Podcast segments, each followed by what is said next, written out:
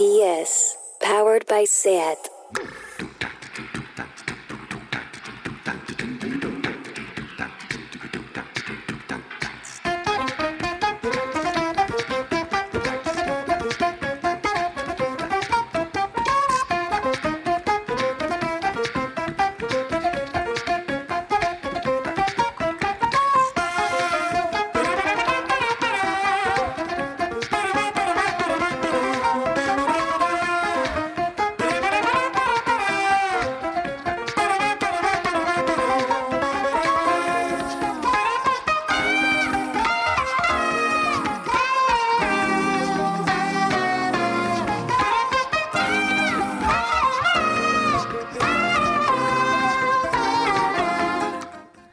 Bienvenidas a Tardeo, bienvenidas a otro especial que sabemos de la menstruación.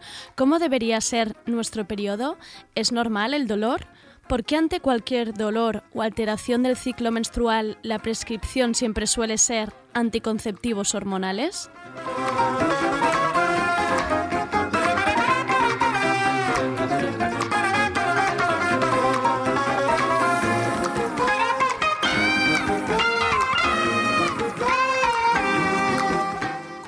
¿Qué sabemos de nuestro ciclo menstrual? Yo solo sé que cuando me vino la regla por primera vez me quedé encerrada en el baño y me puse a llorar y desde entonces no he dejado de llorar. Por dolor, por los desajustes hormonales, los calambres, la primera vez que vi un coágulo del tamaño de una cereza y también ganas de llorar por la impotencia.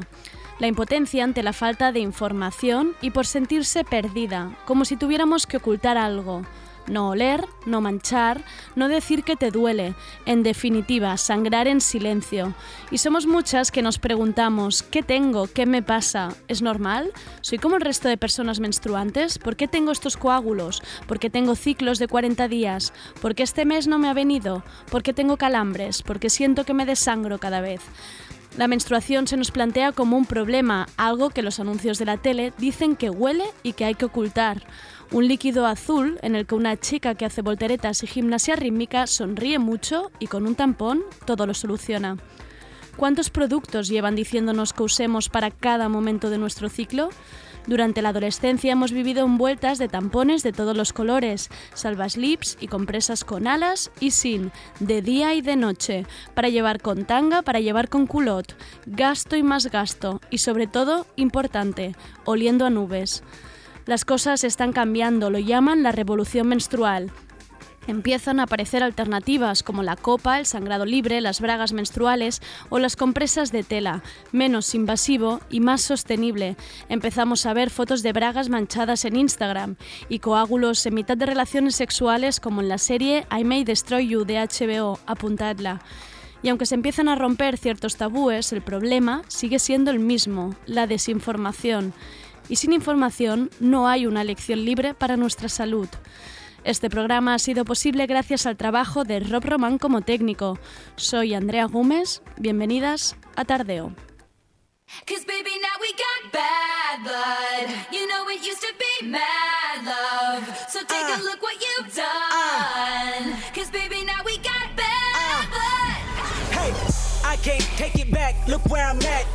We was OG like DOC, remember that. My TOC was quite OD, ID my facts. Tomamos anticonceptivas hormonales la mayoría de veces no para no quedarnos embarazadas, sino como prescripción para el dolor y las alteraciones del ciclo menstrual.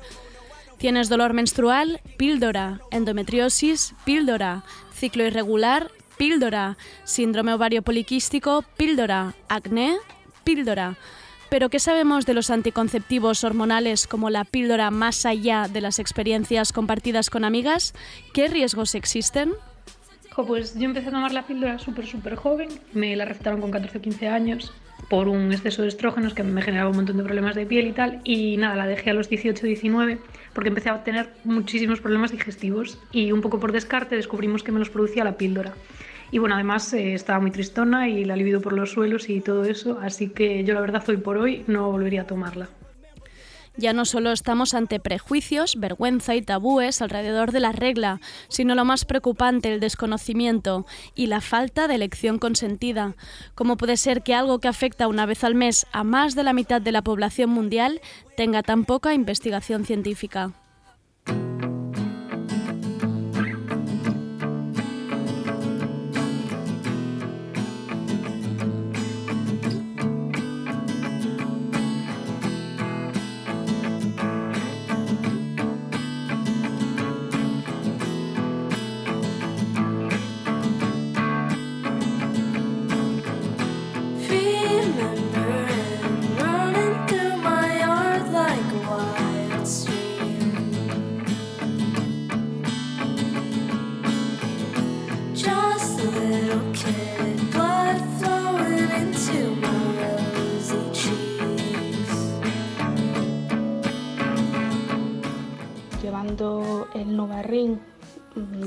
7 u 8 meses, eh, con 22 años, me dio una trombosis venosa profunda y una embolia pulmonar.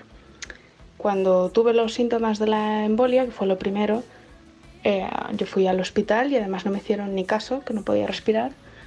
Y unos días después, eh, ya cuando se me puso la pierna el doble y morada, pues ya me ingresaron y me dieron el diagnóstico. Y, y la respuesta fue que lo más probable fuesen los anticonceptivos, el anillo, y esto sin patologías previas, sin fumar, eh, que son las típicas preguntas que te hacen, o si tu familia eh, ha sufrido algo así, y para nada. Entonces a mí me sorprende que nadie te informe de estas cosas cuando, cuando vas al ginecólogo y, y le pides un anticonceptivo. Y yo ese mismo año, que me pasó en 2018, eh, cuando ya terminé, me dieron el alta médica y terminé el tratamiento con la ginecóloga también que tenía en aquel momento, más otros médicos, fui a otro ginecólogo y me dijo que lo habitual para él era que una o dos chicas todos los años pasasen con una historia similar por su consulta.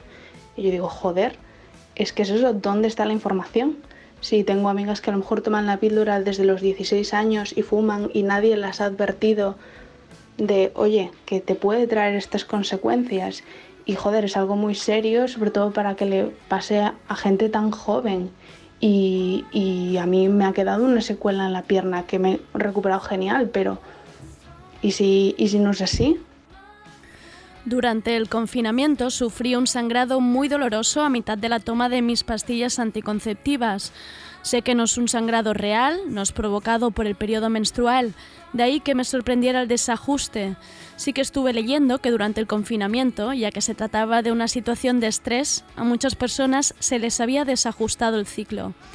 El hecho de preguntarlo en las stories de Instagram provocó que muchísimas personas me escribieran contando sus experiencias personales con la regla, cómo han vivido con el dolor hasta ahora y qué métodos han estado usando por prescripción ginecológica. A lo largo del programa iremos oyendo algunas de estas experiencias personales.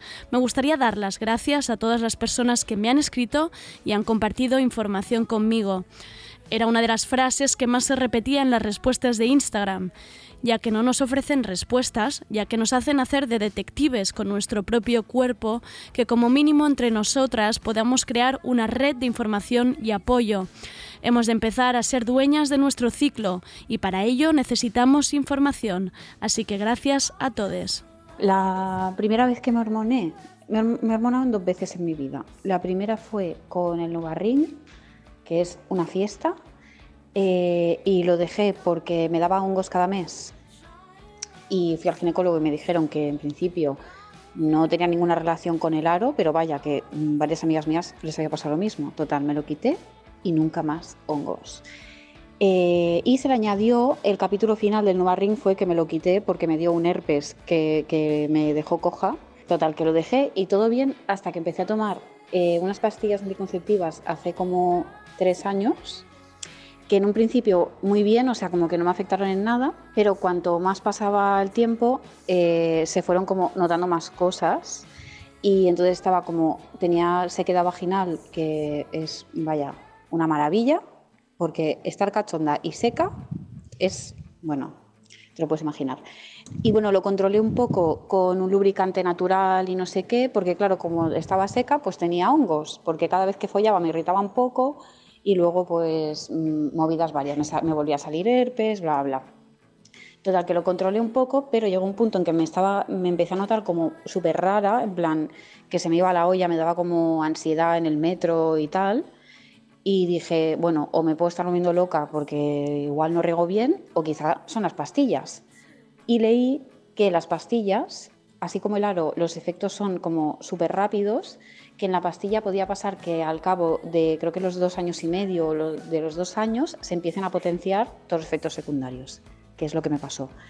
Y entonces lo dejé y llegó el mejor capítulo de todos, que es loca del coño total por dejar las pastillas. O sea, te pasas como tres meses, pero loca, loca, loca. O sea, cachonda perdida que no podía con mi vida, mirando paquetes en el metro, eh, tocándome como si no hubiese un mañana. O sea, todo mal, lloraba, luego estaba eufórica. Bueno, una maravilla. Pero luego ya, pues mira, se te pasa y ya tienes el coño bien, lubricas, no tienes más hongos, no tienes más herpes y la vida vuelve a ser pues normal. Este programa no habría sido posible sin vuestras recomendaciones. Apuntad que voy con algunas de ellas. La mayoría son cuentas de Instagram o webs. Hay mucho más, por supuesto, pero por algún lado hay que empezar. Lara Biden y su libro Cómo mejorar tu ciclo menstrual, la cuenta de Instagram de la doctora Jolene Brighton y su libro Más allá de la píldora, la sexóloga y matrona Laura Cámara, que además hace cursos y talleres online la enfermera especializada en ciclo menstrual que podéis encontrar en Instagram como soy Chusa Sanz con X, la cuenta de Instagram My Best Period. Y si controláis el inglés, los podcasts y el Instagram de Jessica Murrain. También tenéis el podcast de las donas y los días de Cataluña Radio, que hace muy poco hizo un episodio maravilloso titulado La regla, Ankara Fapo. Estas son algunas de las recomendaciones, pero hay muchísimo más. Cada vez hay más webs, libros, publicaciones, apps y cursos para entender nuestro ciclo menstrual. Este especial tardeo es solo una pequeña pincelada para entender que cuando hablamos de regla hemos de dejar de susurrar. Cuando acabas de parir, la primera revisión de la cuarentena, te insisten un montón en el tema anticonceptivos porque están muy obsesionados con que no te embaraces el primer año porque el cuerpo se tiene que recuperar y así. Entonces, para, para no quedarte embarazada, si das el pecho tienes menos opciones por un tema de hormonas. Entonces a mí me daban, aparte del preservativo, me daban el DIU, eh, las pastillas y el implante y unas inyecciones también. Entonces yo las pastillas tenía claro que no las quería porque soy un desastre, me iba a olvidar Em, y el DIU me han hablado muy mal, bastantes malas experiencias y me daba cosas. Eh, de hecho, el ginecólogo me dijo: si es para un poco tiempo, no te recomiendo que lo pongas porque es una intervención. Y también me dijo que si tenía reglas dolorosas, que tampoco lo recomiendan. Eh, del implante me habían hablado bien, una amiga que también se lo había puesto eh, después de parir. Y la gracia bueno, todos los anticonceptivos te hacen una falsa regla, que es que te provocan un sangrado, pero no, es regla eh, porque las, hormonas están como anulando el ciclo.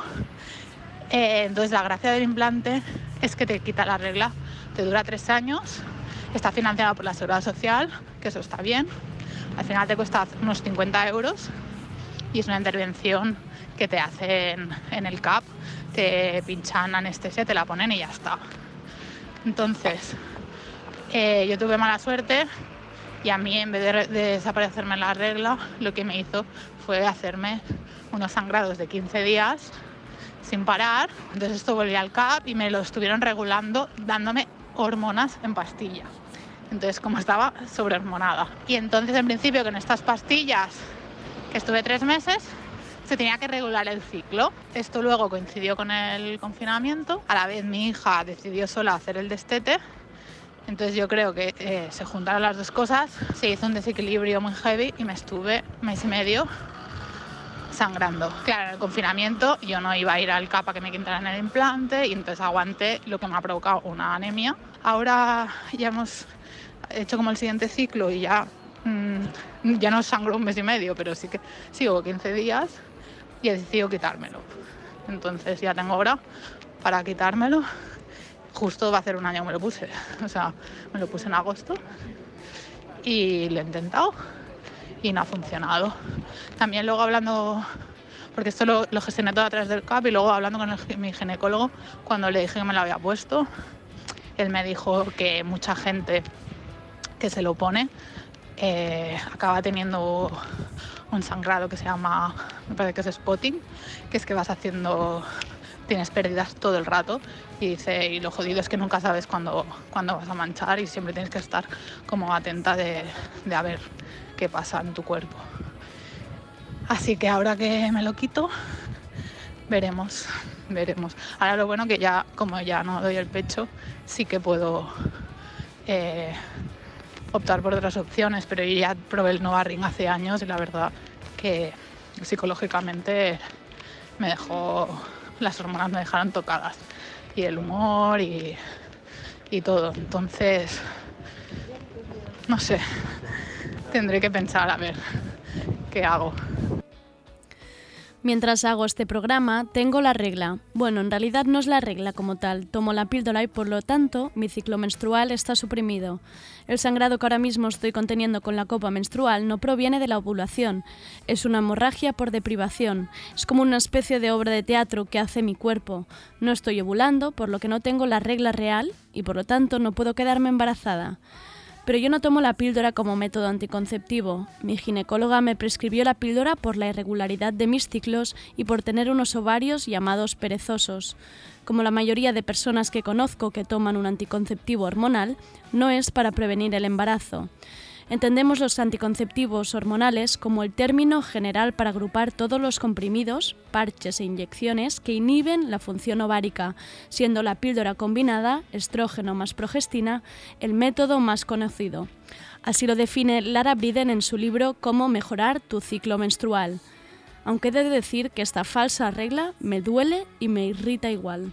Yo empecé a utilizar Nuvaring, que es una, una marca de anillo menstrual, pues si no recuerdo mal, como a los 20, 21 años, era bastante jovencita, pero tenía una pareja estable desde hacía bastante y, bueno, decidimos empezar a utilizar ese tipo de anticonceptivos. Mmm, sin, en realidad yo no tenía ningún problema ni de reglas dolorosas, ni muy largas, mmm, o sea, más bien las tenía bastante irregulares, entonces como, bueno, lo empezamos a utilizar. Y así estuve, pues bien, bien, unos 4 o 5 años de uso ininterrumpido. Bueno, me mudé fuera y entonces era como, bueno, no le veíamos mucho sentido a, a esa inversión y a continuar hormonándome si nos íbamos a ver de, de higos a brevas. Total que dejé de utilizarlo y eso pasó quizá pues un mes de, qué sé yo, noviembre o diciembre y ya no me vino más la regla. Mmm, y en ese momento vivía fuera por un Erasmus y bueno, estaba haciendo prácticas allí, el TFM y como siempre había sido muy irregular, más todos los nervios que sufría, pues no le di más importancia, ¿no? Pero mes uno, mes dos, mes tres, así hasta el sexto mes o séptimo, ya no recuerdo. Y total que cuando volví a defender mi TCM, pues pensé, chica, ve al ginecólogo. Total, que me dijo que la máquina se había parado, así de manera literal, es decir, mi ciclo se había interrumpido a la mitad y, bueno, no, eso, justamente que la máquina se había parado. Es gracioso, ¿no? Porque no te dan ningún tipo de, de alternativas. Es decir, te dicen una cosa que tienes que hacer y ahí vas o... Mira que yo no me encontraba mal, ¿eh? pero claro, no tener la regla, pues no sé, crees que no es lo normal, ¿no? Eh, me mandó un tratamiento de progesterona, entonces yo me tenía que tomar una pastilla de progesterona al día durante un año entero. Yo no tenía ni idea, pensé, bueno, pues ok, me sentó fatal. Me salió acné adulto y nunca había tenido ningún grano y dices, ah, qué tontería, ¿no? Por cuatro granos. No, no. Joder, que yo no me pensaba que un grano podía doler, ¿sabes? Y era insoportable muchas veces el dolor que me producían unas cosas y luego ya después del año la dejé y me ha seguido viniendo la regla más o menos de manera regular hasta el día de hoy. Pero claro, luego estuve tres meses con antibióticos para el tema del acné, porque incluso un año después de haber dejado la progesterona, mm, bueno, supongo que el, el chute hormonal ¿no? y el cambio pues, me afectó y, y no había manera que mi cuerpo se volviera a regular el mismo.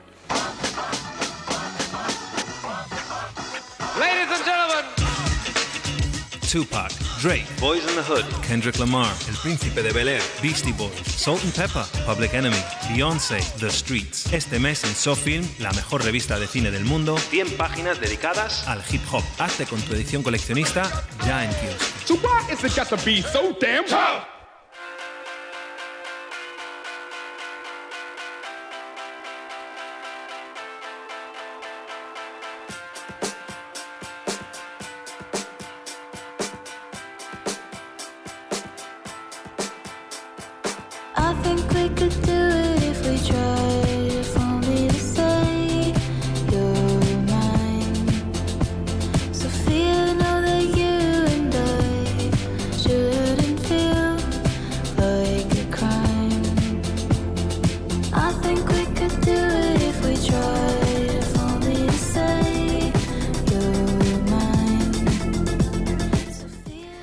Vamos ahora con la primera charla. Se trata de Enriqueta Barranco, ginecóloga y profesora de la Universidad de Granada, activista feminista, que lleva toda su vida estudiando la menstruación y el porqué de la medicalización de la regla. Como ponente en reuniones científicas, ha alertado de los intereses comerciales y patriarcales que tratan de limitar la libertad de las mujeres en el ámbito de la salud sexual y reproductiva.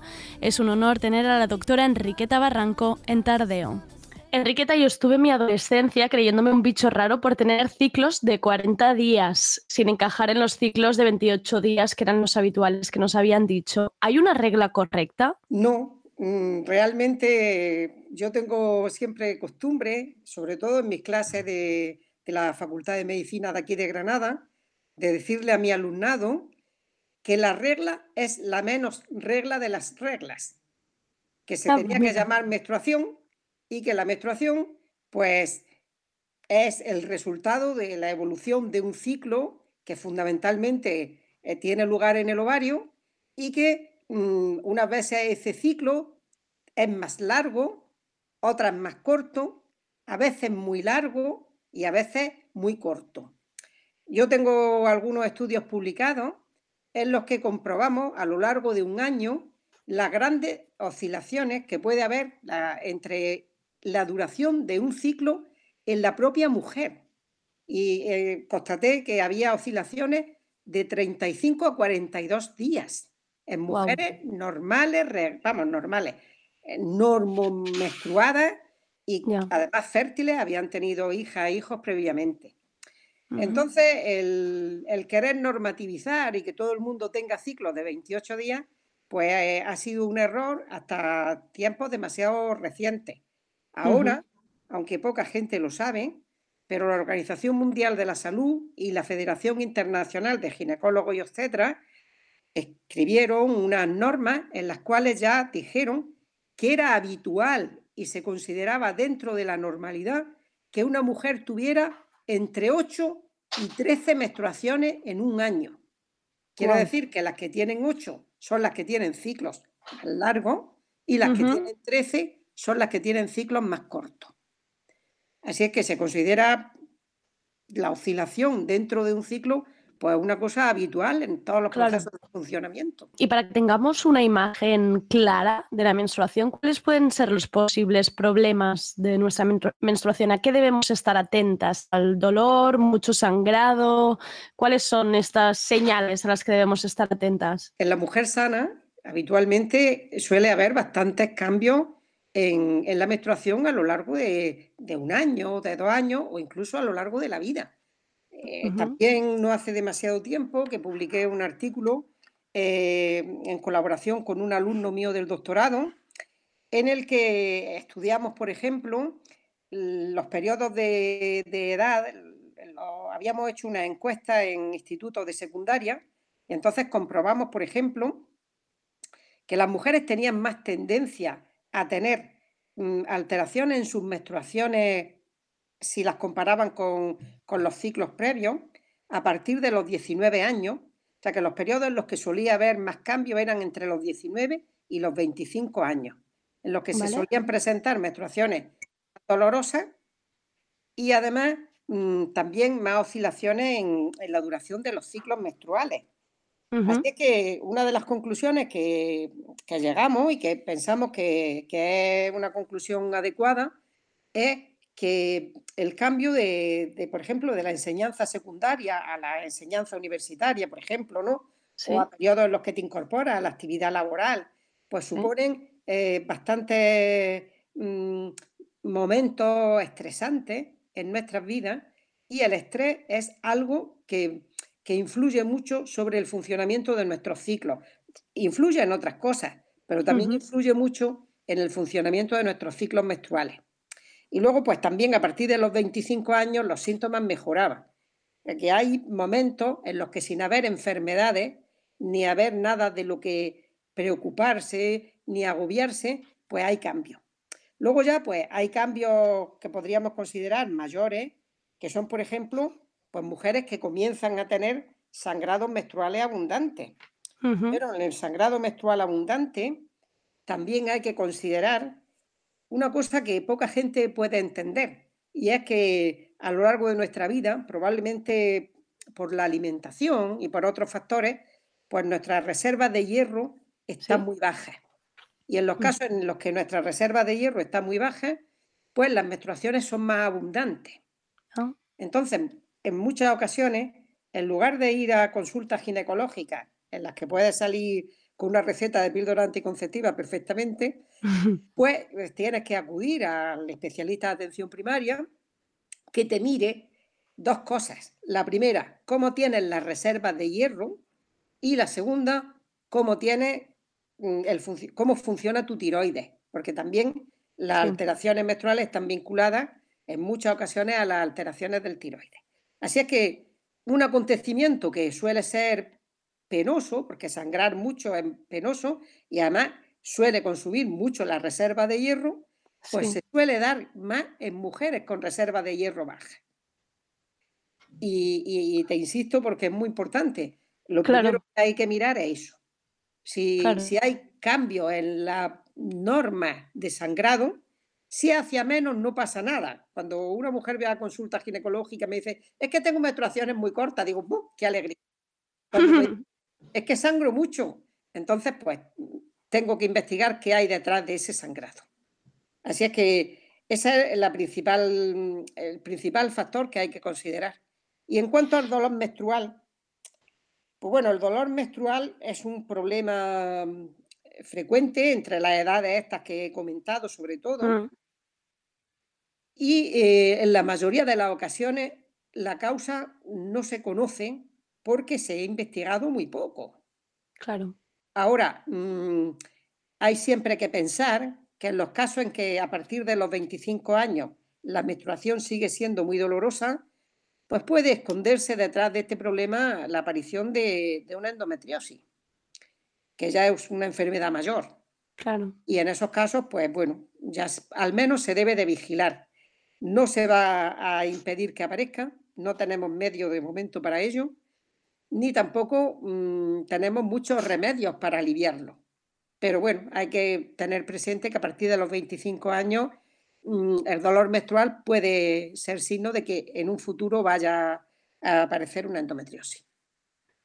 Mm, Precisamente, Enriqueta, lo comentabas, con más de la mitad de la población personas menstruantes, esto que dices que cuando hay dolor se ha investigado poco, em, ¿por qué hay tan poca investigación al respecto? ¿Por qué es un tema menor cuando... mm, f- cuando tema mayor. Exacto, cuando en realidad es un tema mayor sufrido por gran parte de la población. ¿Por ¿Qué, qué, qué ocurre?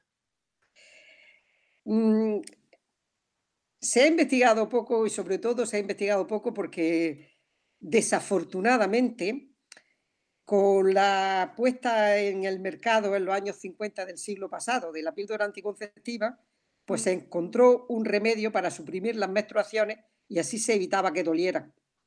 Y lo que en principio se presentó como un gran logro y una gran ventaja, ahora ya eh, casi eh, el- a- a- terminando el, el- el año 2020, pues mm, ha impedido que se profundice en qué causas desencadenan el dolor menstrual.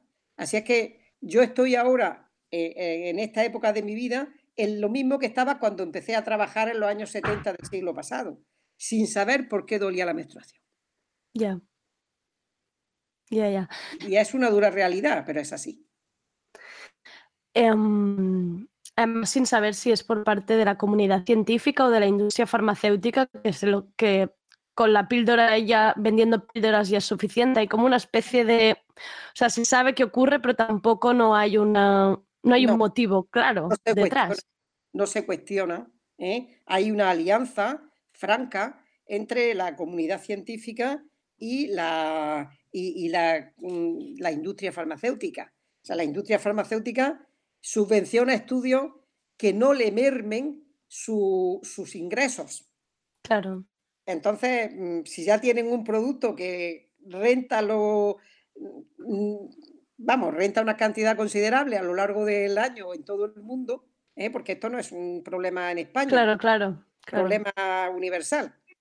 Pues entonces, con esta, con esa perspectiva no se van a apoyar muchos estudios que investiguen el problema del dolor menstrual. Yo, por ejemplo, he, he patrocinado y he, y he mm, ayudado al diseño y a la investigación de, de algunos problemas relacionados con el dolor menstrual, sobre todo vinculado a la contaminación medioambiental, pero la, la provisión de fondos ha sido por una entidad privada, vamos, Claro. privada, una entidad independiente, ¿no? Claro. Porque, mm, en fin, hablar de esto en un congreso de ginecología o en un congreso de anticoncepción, pues puede ser pecaminoso y puede ser incluso motivo de, de venganza por parte de la industria. Claro, que molesta, ¿no? Las personas que están, los profesionales que están intentando como salirse un poco de, de la vía oficial.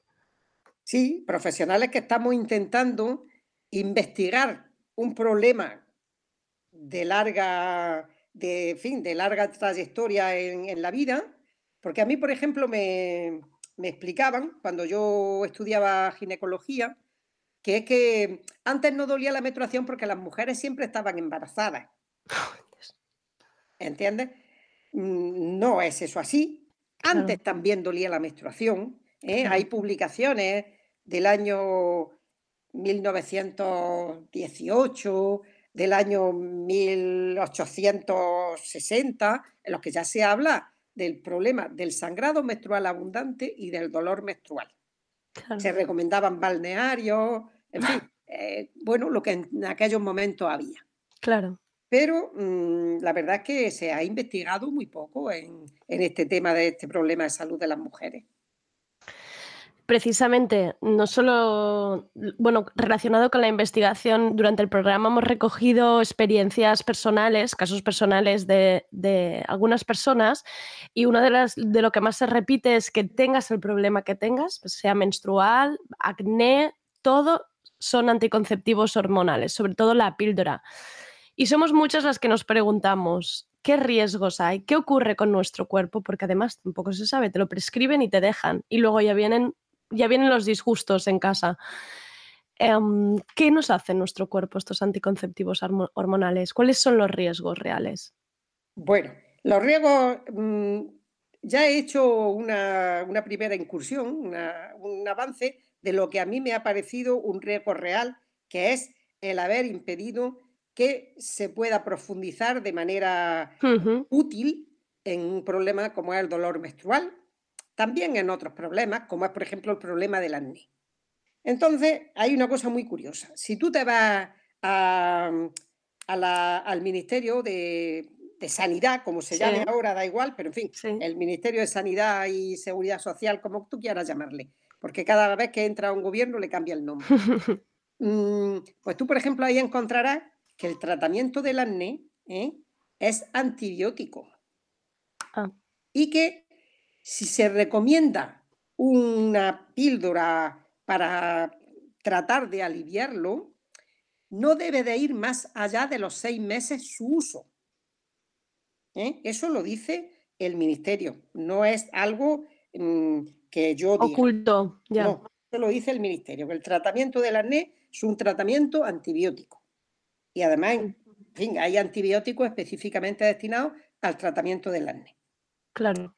Pero mm, hay una cosa que hay que considerar que es, por ejemplo, dicen, bueno, es que ya de camino que le puede servir para tratar el acné, le sirve como anticonceptivo, sin tener en cuenta, por ejemplo, que la mujer o puede no necesitar anticoncepción o puede utilizar Claro. otro método de su elección y no, y, y no tenemos que estar de salvadores permanentemente de las mujeres, porque detrás de eso es un, se esconde un patriarcado absoluto.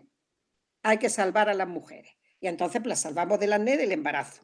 Después, mm, que la mujer está preocupada porque no tiene ciclos regulares. No te preocupes, ahora va a sangrar cada 28 días y va a estar tan contenta. Nadie le explica que no va a tener menstruaciones, que sus ovarios van a dejar de funcionar durante todo el tiempo que use o van a funcionar de manera anárquica Claro. y que algunas mujeres cuando dejan la anticoncepción a veces tardan años en recuperar sus ciclos menstruales, lo cual no es un riesgo menor. Y no es un riesgo menor porque la mujer que no conoce por qué sucede esto, pues mentalmente no se encuentra satisfecha. Y luego, pues ya pasamos a los efectos secundarios del uso de la píldora anticonceptiva. Entonces, en la industria y en, en las publicaciones científicas y en la comunidad médica, pues se le da un valor muy relativo siempre a lo que ellos llaman síntomas secundarios menores, que son los cambios en el humor, los cambios en el deseo sexual, la sequedad vaginal, mm, la sensación de hinchazón que en algunas ocasiones se puede presentar. Entonces, esto mm, en la comunidad científica son considerados como cambios menores que pueden o no estar relacionados con el uso de la píldora anticonceptiva.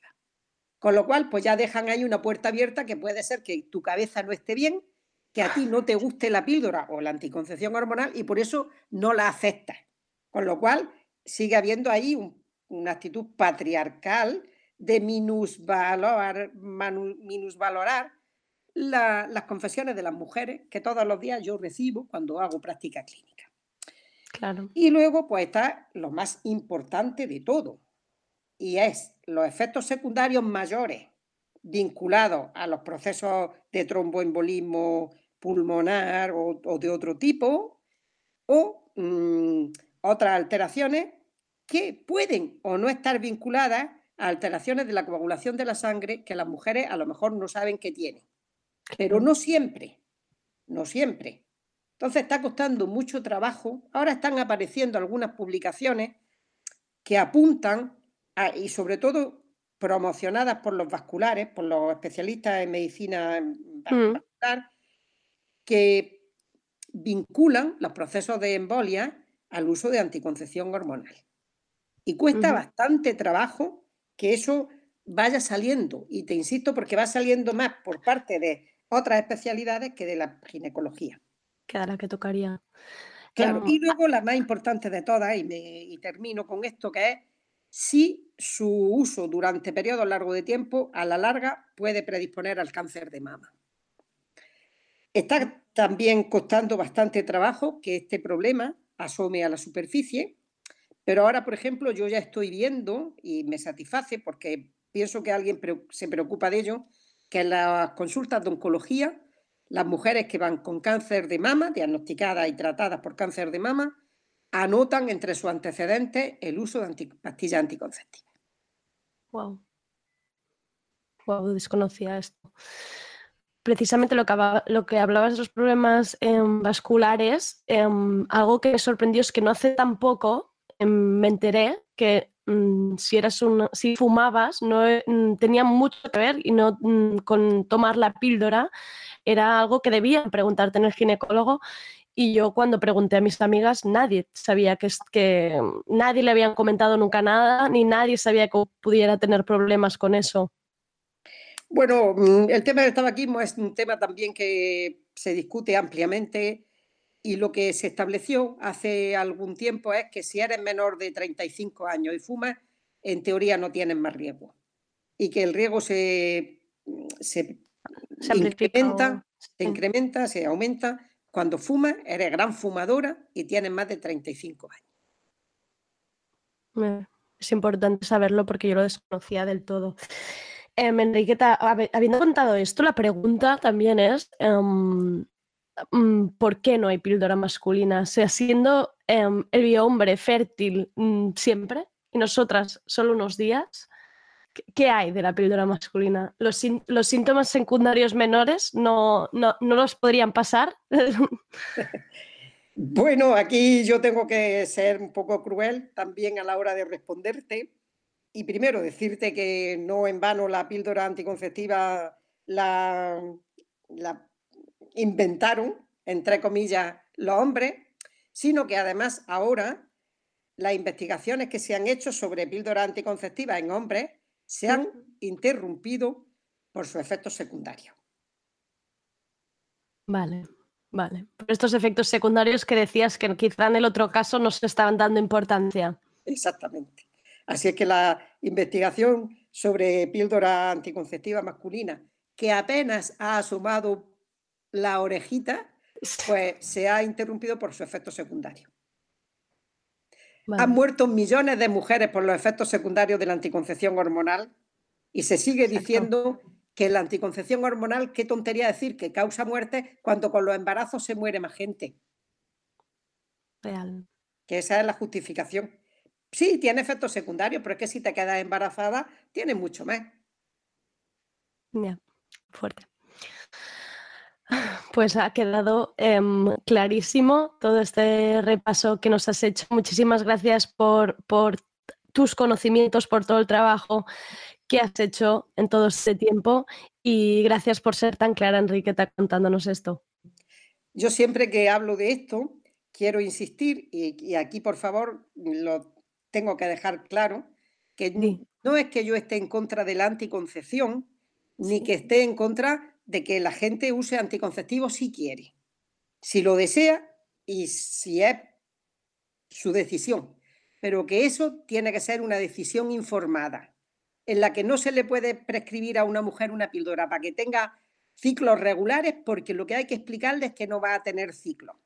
Que si una mujer tiene dolor menstrual y quiere usar la píldora, se le debe de decir que no va, o sea, que no va a tener menstruaciones y por lo tanto no le va a doler. Y que cuando ellas dicen, pero yo sangro, pues hay una manera muy fácil de evitar que sangres, que es no hacer descansos con la píldora. Termina un envase y sigues con otro. No te dolerá porque no sangrarás, porque es un sangrado artificial que no te va a representar ningún beneficio. ¿Entiendes? Y si la mujer conociendo lo que es la píldora y la acepta, la quiere, la píldora u otro método anticonceptivo, la, la de hormonal, la acepta, la quiere, yo se la prescribo sin ningún problema. Claro. Pero Claro. yo a todas le hago una explicación clara de lo que van a, a usar y de sus ventajas y de sus inconvenientes. Claro, es que es justo lo que dices, porque lo que falta es esta información y que haya una verdadera elección informada, porque al final es como si hubiera una falta de consentimiento, ¿no? Si te prescriben sin información, este es el problema, pero lo has explicado perfecto.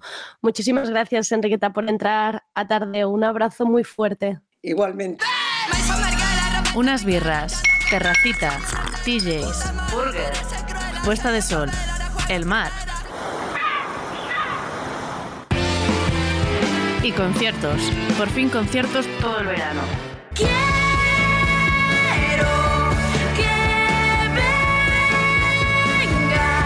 Nits del Primavera y Nits del Forum. Hasta el 20 de septiembre.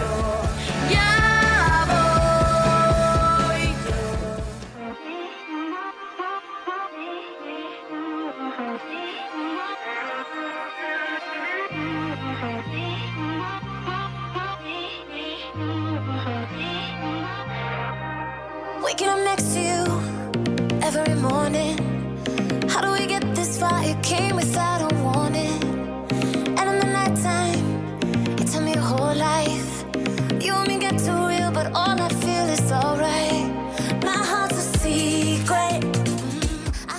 empecé a tomarme la píldora súper pronto, en plan, bueno, a ver, súper pronto, igual con 17, 18 años. Y a ver, al principio, pues bien, bueno, tuve los típicos problemas así como estaba súper hinchada, tal, no sé cuántos, entonces fui al centro de salud y me mandaron otra. Me acuerdo que me mandaron una que empezó a cubrir la seguridad social. Y al poco la dejé, porque yo me sentía un poco rara, como que eso no funcionaba, ¿no? Total, que la dejé, porque ta- también dejé a mi novio, entonces dije, venga, ya, dos por uno, dejo la píldora, dejo a mi novio. no, o sea, no sé qué fue primero, pero lo dejé. Mm, Cuando volví a tener pareja, eh, al tiempo de empezar con él, empecé a tomarme otra, otra vez la píldora, no me la volvieron a recetar. Y el caso es que al principio bien, tal, no, me, no tenía ningún síntoma extraño, más allá, pues... eh, las hormonas un poco revolucionadas, pero que por aquel entonces pues tú no sabías que era por la píldora y te pensabas pues nada, que estabas un poquito eh, nerviosa además, que luego no, luego era la píldora.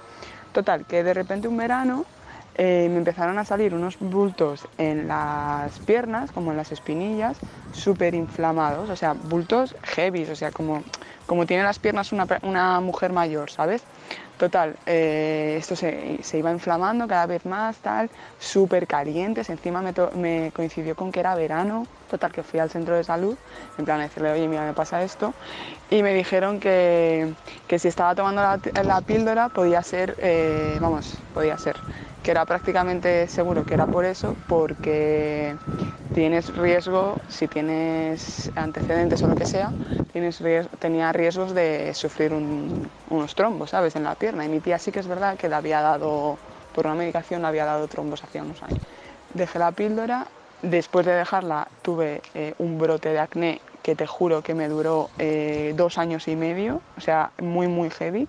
Empezaron a salir como por la barbilla y parecía que eran los típicos granos que me habían salido por haberme comprado unos polvos de sol, es que me acuerdo perfectamente, unos polvos de sol de Mercadona, eso me creía yo, pero no, lo que era era por haber dejado la píldora un choque ahí de hormonas arriba, hormonas abajo, que no me lo creía ni yo. Hasta que conseguí quitármelo, que te diría que conseguí quitármelo hace mm, cuatro días, casi, no cuatro días, pero sí hace muy poco. Y entonces hace unos años, cuando conocí a mi pareja, pues quería un método anticonceptivo y me estuve informando del tema DIU, ¿no? Entonces estuve viendo que hay un DIU, que es el DIU de cobre, que no tiene hormonas ni nada.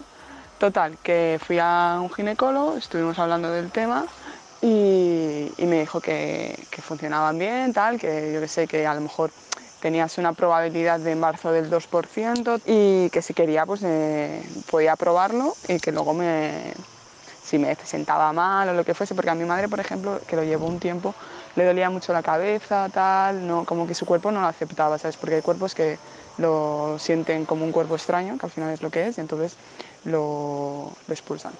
Eh, lo compré en una farmacia, que me acuerdo perfectamente que me costó 68 euros, y fui a ponérmelo, me dolió, porque yo no me esperaba ese, ese, ese dolor, ese tremendo dolor, me dolió muchísimo y luego me quedé así como un poco rara, ¿no? Porque al final es como que te meten algo dentro, tal, no sé cuántos, entonces me quedé como un poco mustia ese día, pero vamos, eh, esto fue hace años, yo me lo tuve que cambiar, rollo hace este verano creo que me lo cambié, no, este invierno, me lo cambié, me lo volví, o sea, me lo quitaron, me lo volví a poner y perfectamente. Y vamos, yo feliz. Eso yo creo, mi teoría conspiranoide es que eh, la industria farmacéutica ha volcado mucha ira en contra del DIU, porque claro, a ellos no les sale rentable, porque es una cosa que tú compras una vez, 60 euros, te dura 5 años y hasta que no te lo quieres quitar tú o pasan los 5 años o lo que sea, no tienes que volver a hacer un desembolso eh, a las farmacéuticas. Ah, se me ha olvidado mencionar eh, que antes de, ponerme el DIU probé con el aro, porque como con la píldora había tenido esa experiencia tan horrible, probé con el aro. Eh, me compré uno, lo usé, rollo, igual me compré dos.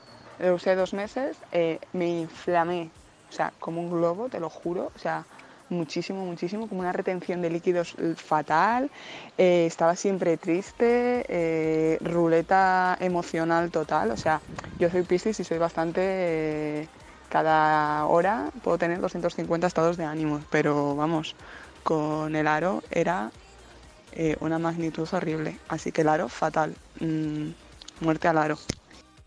Se puede vivir la menstruación de forma ecológica y sostenible y no usando un tampón de cada color al mes.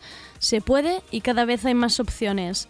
Copa menstrual, bragas menstruales, compresas de tela, tampones biodegradables y un largo etcétera de productos que podemos encontrar, por ejemplo, en Ciclo, una tienda online creada por Paloma Alma, junto a la escuela Ciclo, un espacio virtual con cursos, talleres y material pedagógico sobre la menstruación. Su Instagram es una buena muestra de ello. Paloma, ¿cómo nace la idea de crear una escuela sobre educación menstrual y cómo nace mmm, Ciclo, Ciclo, no sé cómo se pronuncia, ¿cómo, cómo empieza el proyecto?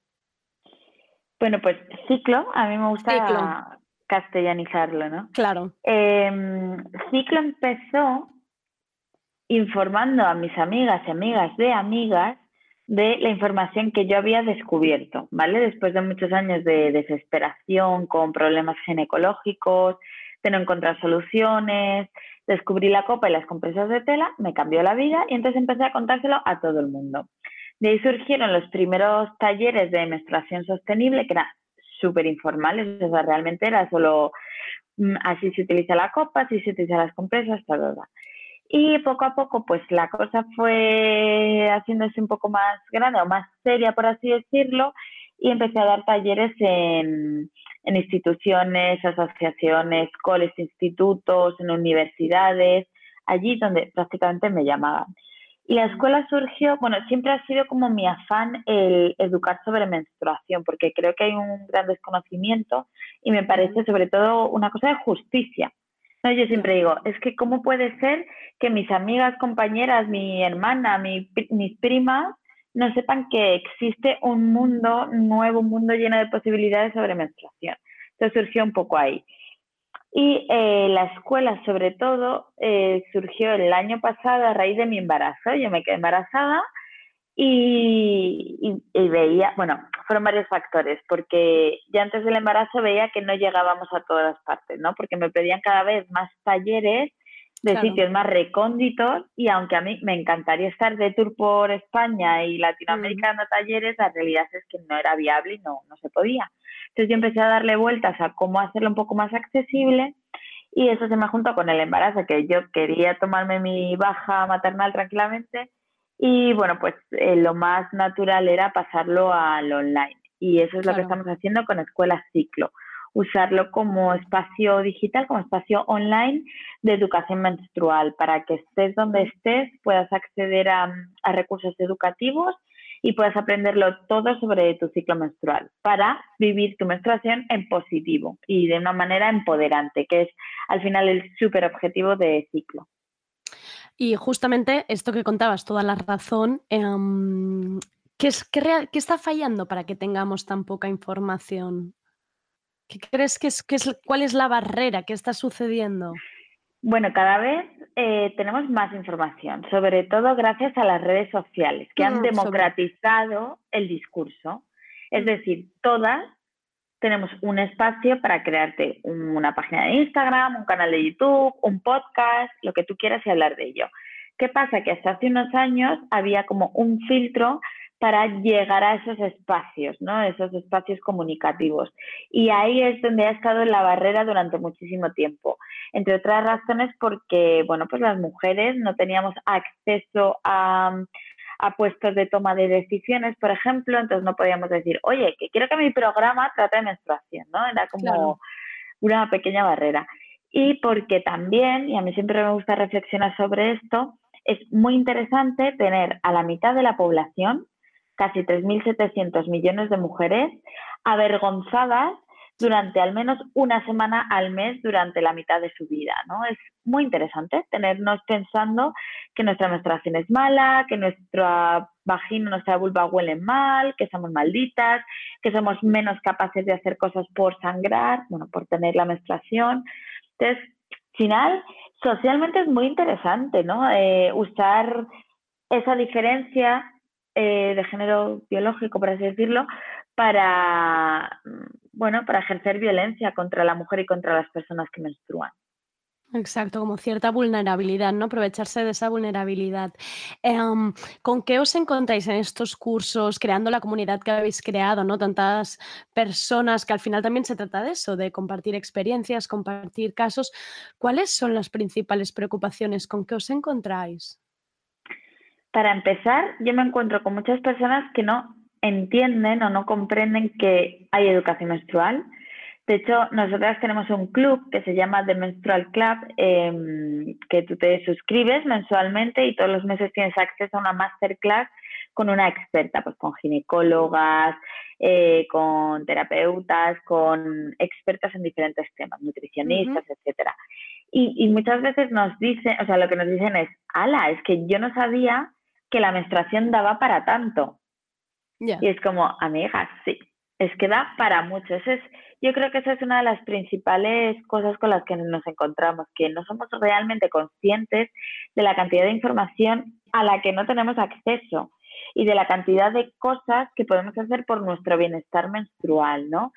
Em, desde, me he encontrado muchas veces desde personas que, bueno, la, la frase que más se repite es, ojalá hubiera conocido esto antes, sobre todo aplicado a la copa menstrual. Claro. Eh, el descubrir tu página o tu escuela me ha cambiado la vida. Esto lo juro que es verídico.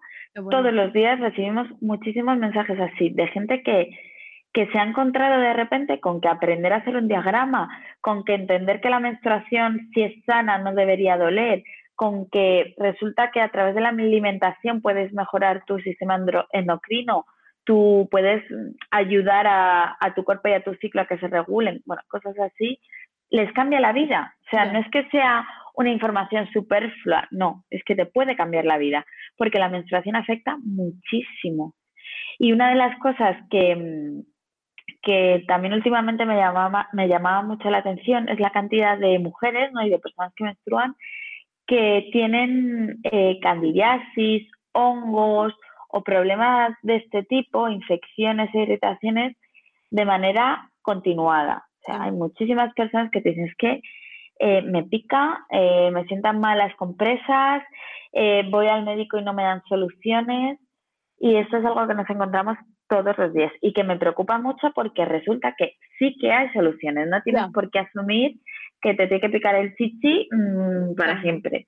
Y de hecho estamos trabajando en ello y vamos a lanzar dentro de muy poquito un curso que tiene que ver con eso, ¿no? Como cómo aprender a autogestionar o a tomar las riendas de tu salud vulvovaginal para que mm, tengas un poco más de información a la hora de, de tomar decisiones, porque a veces vamos al médico y nos dicen esto, toma, y tú lo asumes sin ni siquiera hacerte preguntas, sin ni siquiera saber que a lo mejor existen otras alternativas.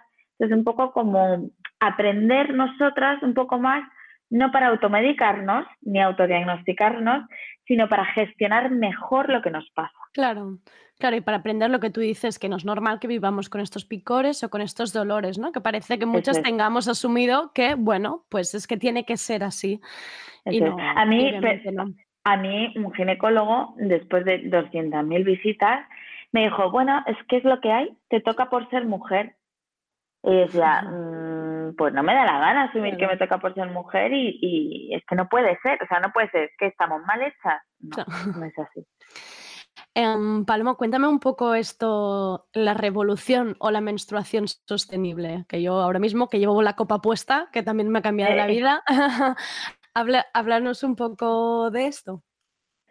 Bueno, pues para mí la menstruación sostenible, que es una revolución sostenible, es una manera de vivir nuestro ciclo menstrual, nuestra menstruación, es una manera de vivirlo más respetuosa con nosotras mismas, con nuestra salud, con la salud del medio ambiente de una forma más económica.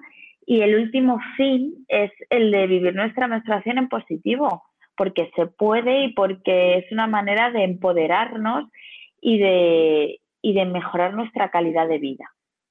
Y esto se hace pues a través de utilizar productos más respetuosos con nosotras, con el medio ambiente y con el bolsillo, y a través de la educación menstrual, que es imprescindible. Ya. Em, sí que me parece que están apareciendo como muchas alternativas, ¿no? Como la copa, bra- braga menstrual o en vuestra web es que hay muchísimos productos, ¿no? Pero me da la sensación que mm, más allá de tener la menstruación sostenible, seguimos combatiendo el dolor y los problemas del ciclo mens- menstrual, sobre todo con prescripciones que nos siguen dando de anticonceptivos hormonales, ¿no? Y tenemos reglas muy medicalizadas. Mm. Em, ¿Hay alternativas? En esto también se está abriendo camino. Hay, claro, la pregunta de mucha gente también es, ya, pero para mi endometriosis me siguen recomendando la píldora. ¿Qué hago? Hay alternativas, además hay un montón. La primera de todas, yo siempre digo, es em, reconciliarte con tu propio ciclo, porque de verdad que es un cambio brutal. Pero sí, hay alternativas para no tener que recurrir a los medicamentos. El principal paso es que tú quieras hacer ese esfuerzo, porque al final lo más fácil es eh, tomarte un anticonceptivo hormonal si es para el dolor, ¿vale? Estoy hablando, ahora vamos a hablar del dolor porque hay muchos tipos, pero eh, al final lo más fácil es suprimir tu ciclo, que es lo que hace la pastilla anticonceptiva, que Sí. muchas personas no lo saben. Cuando te estás tomando la píldora, no es que tengas menos dolores, es que no tienes ciclo directamente, estás así. Y de hecho el sangrado que tenemos no es un sangrado menstrual, es un sangrado por deprivación, que se hace de manera eh, artificial, para que tú tengas la percepción psicológica de que estás menstruando, pero no es así. Entonces, para mí lo principal con el dolor es diferenciar si tengo dolor o tengo molestia. Dolor, un dolor incapacitante que me impide hacer mi vida normal, que no me deja salir de la cama. Seguramente si eres una paciente de endometriosis, em, que esto es un tema aparte de endometriosis, si es paciente de endometriosis, probablemente tu dolor irá por ahí, porque es realmente una afección que, que, te, que te invalida, que te afecta muchísimo la calidad de vida. Ahora bien, si lo que tienes son, son molestias, eh, malestar derivado del hecho de estar menstruando, esto entraría dentro de la normalidad. Molestias como, pues estoy más baja de energía, tengo más sueño, tengo la barriga hinchada, de repente tengo dolor, pero es un dolor más muscular, más que a lo mejor si me echo un rato o si tomo cierto tipo de infusiones o si estiro la zona o trabajo a un ritmo más bajito o dejo de ponerme pantalones ajustados, mi dolor o mi molestia mejora, ¿no? Entonces hay que ver un poquito qué tipo de dolor tengo y qué molestia tengo, porque sí, hay cada vez, de hecho, más alternativas. Por ejemplo, una de las últimas cosas que hemos incorporado a la web, que es algo que en países como América, Australia, em, Inglaterra, en Europa se lleva un poquito más, pero aquí es bastante desconocido, es el CBD, el aceite de cannabidiol. Es una alternativa increíble para el dolor menstrual, funciona fenomenal, eh, no tiene efectos secundarios, no es tóxico, no te coloca, o sea, no, no es así. Eh, tenéis información en la página si le queréis echar un ojo más en profundidad, pero es una alternativa natural que está a nuestro alcance y que realmente nos ayuda a sobrellevar esas molestias de una manera mucho más sana y, y respetuosa con nosotras y con el medio ambiente también.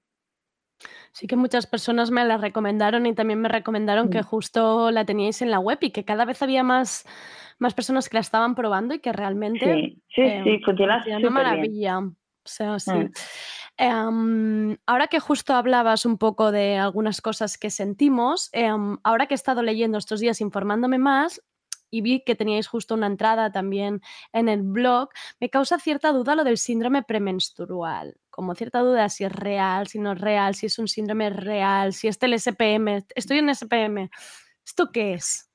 A ver, yo ahí no me gusta, hay veces que, que, bueno, que hay que tener cuidado un poco, ¿no? con las afirmaciones que hacemos, porque hay estudios científicos, se habla mucho del SPM, hay médicos y terapeutas que sí que hablan de ello, pero a mí sinceramente no me gusta catalogar todo lo que nos pasa antes de menstruar como síndrome premenstrual, ¿no? Porque un síndrome ya es como una serie de afecciones y como que a ti te predispone a sufrir de una manera que, mira, eh, la manera en la que nosotras eh, verbalizamos lo que nos pasa afecta mucho a nuestra vivencia. Entonces, a mí me gusta hablar de cosas que me pasan antes de menstruar. El síndrome premenstrual es otra cosa. eh, hay personas que sí que les afecta de una manera negativa y de una manera muy característica, y eso sí que formaría parte de lo que es el síndrome premenstrual, pero la mayoría de nosotros lo que nos pasa es que tenemos ciertos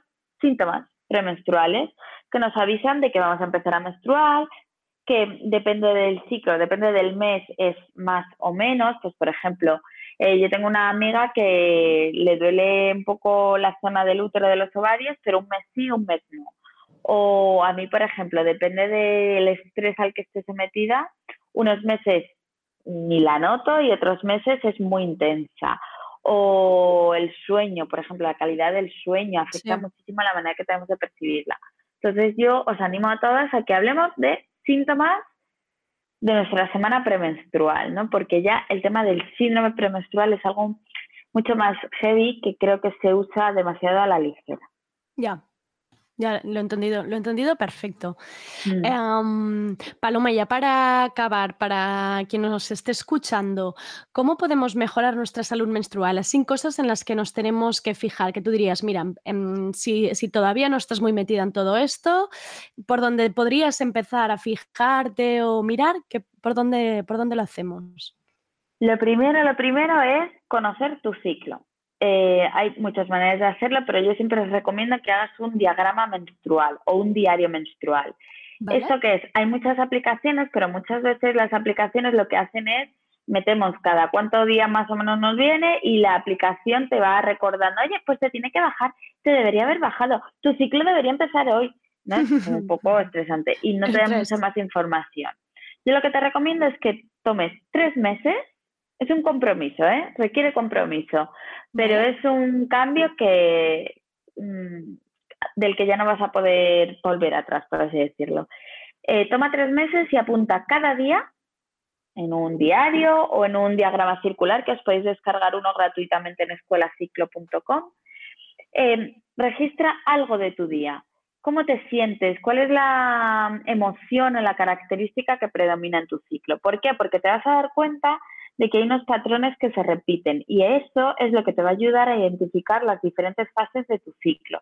Y además también vas a ver y vas a entender un poco más en profundidad pues la longitud de tu ciclo, si a lo mejor no es que seas irregular y es que realmente siempre te viene cada 30 días en vez de cada Claro. 28 como pensamos que es normal. Em, vas a ver ciertos, por ejemplo, yo siempre cuento la anécdota de que me, a mí antes siempre siete días antes de empezar a menstruar me dolía el pecho, ¿no? Y entonces decía, "Ah, la semana que viene me baja y efectivamente siempre era como un reloj. Entonces, si tú esas cositas las tienes registradas, vas a estar mucho, vas a ser mucho más consciente de por dónde va transitando tu cuerpo y vas a poder sacarle mucho más partido a tu ciclo. Por ejemplo, si sabes que todos los días 20-21 del ciclo te dan ganas de llorar y tienes un bajón, en vez de tomártelo como, joder, vaya mierda, solo quiero llorar, vas a decir, uy, es mi día de llorar, Ya me voy a poner una peli de llorar, llorar a gusto, me voy a encerrar en mi cuarto, me voy a tomar un trozo de chocolate negro y me voy a quedar, voy a llorar, pero es que me voy a quedar súper a gusto. Y a lo mejor eso es lo que tu cuerpo necesita y ya está.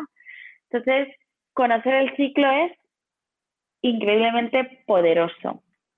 Y luego después de eso, yo siempre digo que hay que revisar los productos que usamos. Porque, como te decía al principio, a mí la copa me cambió la vida y yo la vendo por eso. O sea, no la vendo Claro. porque sea un negociazo, porque ya te digo que no lo es, pero la vendo porque es realmente algo que te cambia la vida. Yo Mm. pensaba que era normal estar enferma y tener problemas ginecológicos y no lo es. Y los tóxicos que contienen las compresas y tampones tra- tradicionales que vemos en el súper afectan directamente a nuestra salud y a la manera que tenemos también de percibir la menstruación. La primera vez que tú te sacas la copa, no sé si a ti te pasó, Andrea, Sí. y ves ahí tu sangre, dices, ¡Uf! O sea, es una, una impres- impresiona, pero al mismo tiempo dices, bueno, pues, pues no es para tanto. Es mi sangre, es hasta bonita y, y ya está, no, no huele mal, no es algo que me dé asco, es- te cambia totalmente la percepción que tienes de tu propio sangrado. Y eso es como la clave que te ayuda a reconciliarte en general con tu ciclo menstrual. Sí, sí, es que totalmente. Y además lo he hablado con amigos que también me he dedicado a recomendarlo mm, por pasiva, activa y agresiva también. Y, y- y es que es eso, es, es que me molestaba el olor de la compresa porque me recuerda a algo, algo plástico que no me gusta. Y en cambio es que digo, pues si la copa no huele, porque no nos, nos han estado engañando hasta, hasta ahora? Y la encuentro precioso, lo encuentro todo precioso, hasta los coágulos. Digo, mira qué maravilla, por favor. Es que eso pasa, la gente dice, uy, qué friki, no, no, pero es No. que es así y además nos pasa a todas, seamos como seamos, más hippie, menos hippie, más tradicionales, más, a todos nos pasa que de repente es como, wow, ¿no? Eh, te vuelves una fan absoluta de la copa. Sí, pues sí.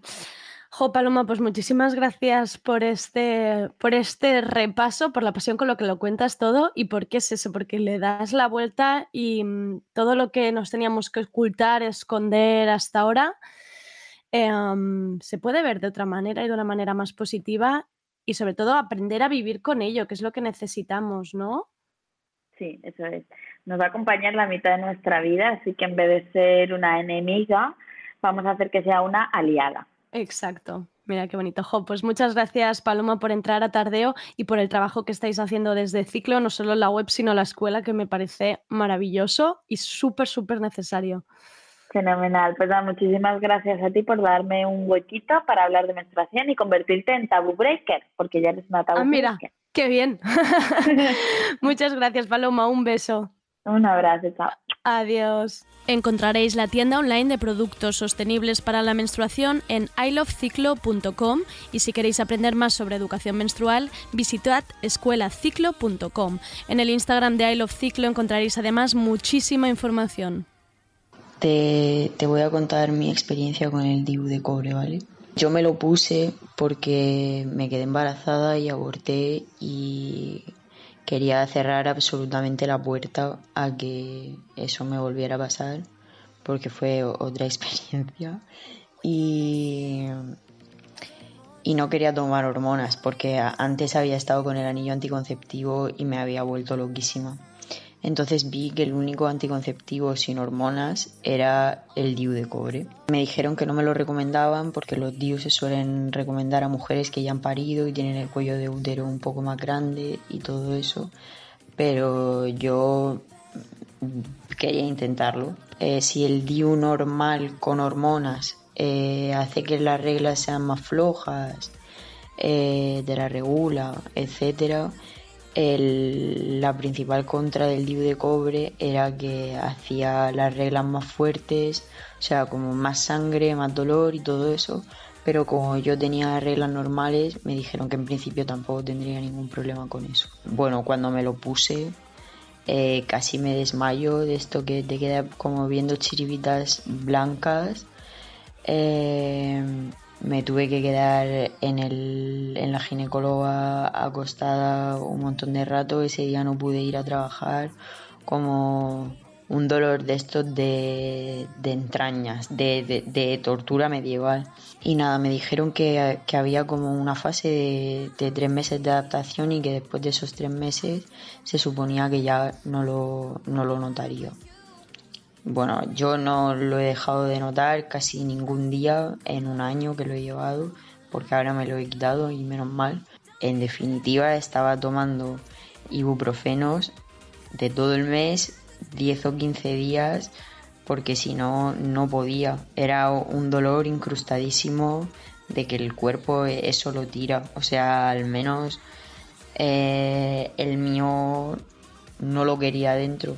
Yo elegí este método porque se suponía que, que anímicamente al no tener hormonas no me, no me afectaría, pero claro, si, si te encuentras mal durante dos semanas al mes, porque tienes un dolor que aparte es un dolor como muy agudo y muy profundo porque viene del cuello de útero, es como, bueno, pues hormonalmente estaré de puta madre, pero esto me está reventando por dentro.